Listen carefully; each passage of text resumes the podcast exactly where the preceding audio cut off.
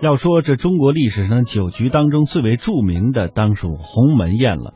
话说这项羽不喜刘邦先占关中，又听说刘邦欲在关中称王之后，更是大怒。谋士范增呢，见势不凡，他对项羽这样说：“说刘邦早年在山东一带时啊，贪于财货，好美姬，活脱脱一暴发暴发户的形象，不足为虑。而目前在关中呢，刘邦是财物无所取，妇女无所幸，啊，此其志不在小。”范增认为刘邦已有天子气，应该说早一点下手把他除掉，否则是后患无穷。于是呢，在张良和项庄的暗地呃操作之下，这项羽没有立即攻打刘邦，而是摆下了一桌酒席来宴请刘邦。这便是历史上著名的鸿门宴。鸿门宴可以说简直是一部高潮迭起、扣人心弦的现代电影了。太史公就是这部电影的编剧，他的《史记》。呃，在细节方面的描述十分的精彩，从项羽和刘邦的出场、退场，到席间各种人物的对话、神情、动作，甚至座位的朝向，都交代的一清二楚。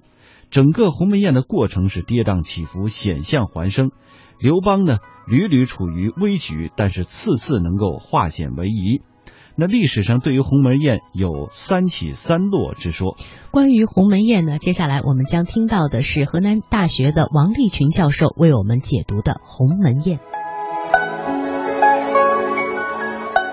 我们今天大家都知道，只要说这请你去喝酒，这个酒不好喝，你就说这个酒就是这个宴就是鸿门宴，充满了哈凶险的那种宴会，我们叫鸿门宴。鸿门宴这个酒宴到底怎么喝？据《史记·项羽本纪》记载，《史记》是这样写的：这个沛公就刘邦啊，带着这个一百多个随从来到了鸿门，谢乐说：“臣与将军努力而攻秦，将军战河北。”臣战河南，然不自意先入关破秦，得复见将军于此。今者有小人之言，令将军与臣有隙。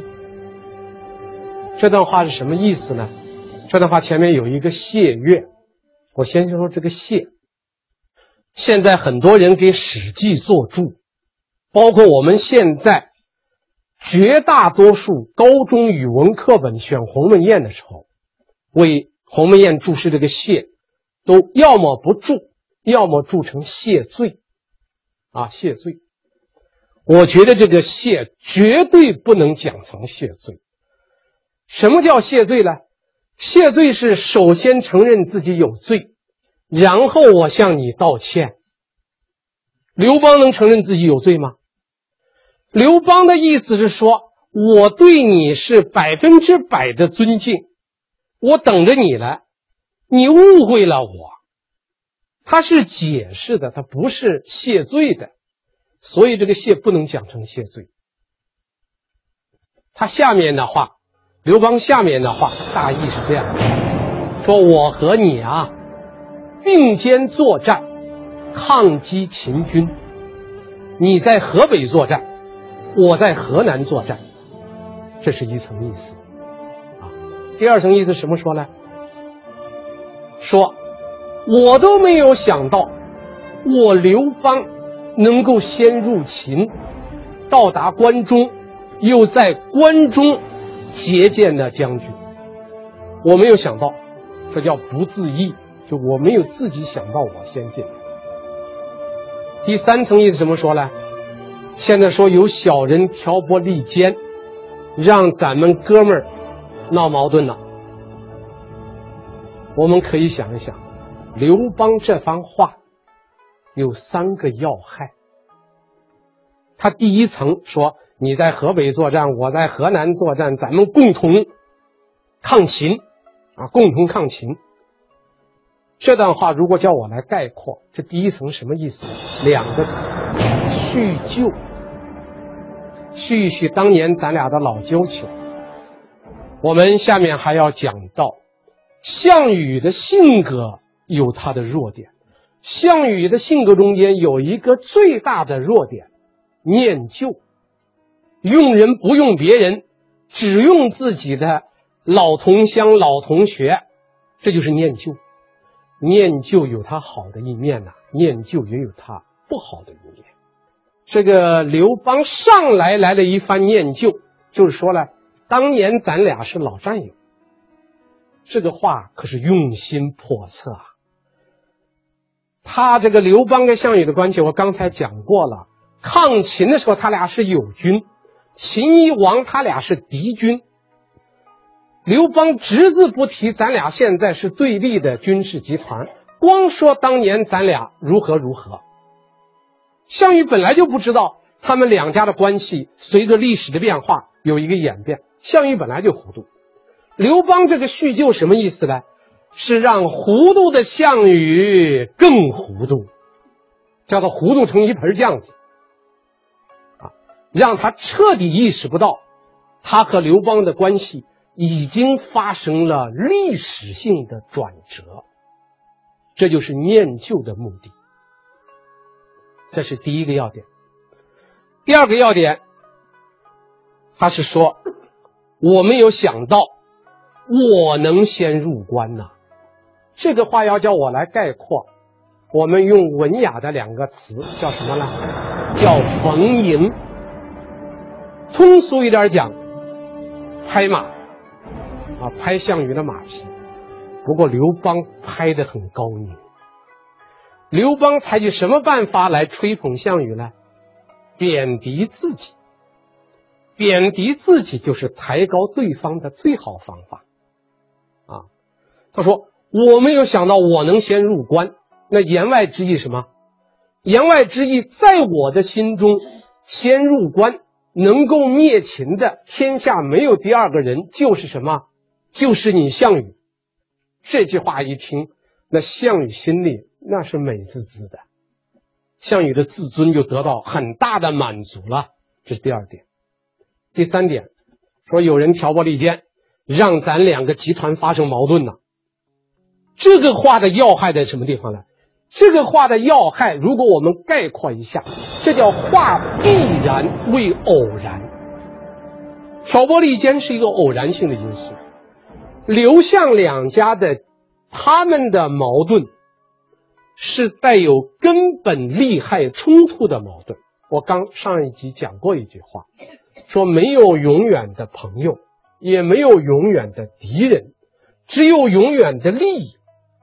现在刘项两家的利益已经冲突了，所以他两家的矛盾是必然性的矛盾，不是小人挑拨离间偶然性爆发的。所以刘邦这这这一段话，我用四个字概括，叫鸿门睡辞啊。刘邦的鸿门睡辞，这个鸿门睡辞了不得啊！先叙旧，拉近两个人的关系。再逢迎，满足刘项羽的自尊，最后化必然为偶然，化大为小，避重就轻。而且这个话，你是出自刘邦之口啊！我们通读《史记》，《史记》中间写刘邦说话最常用的是两个词儿。刘邦一说话就是高祖骂岳，汉王骂岳。沛公骂岳，我没有统计，但是我见到的，凡是司马迁写到刘邦说话了，都是骂岳骂岳，给人的感觉是刘邦张口就骂人，不骂人不张口。可是现在他一句骂月都没有了。刘邦还有一句口头禅叫“乃翁”，“乃翁”翻成现代汉语什么呢？就是你老子。刘邦从来不说我。他把他用什么字来代替我呢？就你老子啊，你老爸。他一张口就是我是你老爸，就这样来。乃翁如何如何？可是刘邦现在对项羽说了这番话，既没有骂岳，又没有乃翁，多么谦恭啊！这在刘邦一生中间是第一次，也是最后一次。他为的是避开这次打击，这就是刘邦。政治上精明之处，项羽听了他这番话，听了这个鸿门说辞，项羽作何反应呢？项羽作何反应？我们看项羽怎么说。司马迁在这里写了项羽一句话：“子沛公左司马曹无伤言之，不然，即何以至此？”我解释这句话的大意啊。他说：“这是你手下的左司马曹无伤说的。要不是这样的话，我项羽怎么会对你这个样呢？”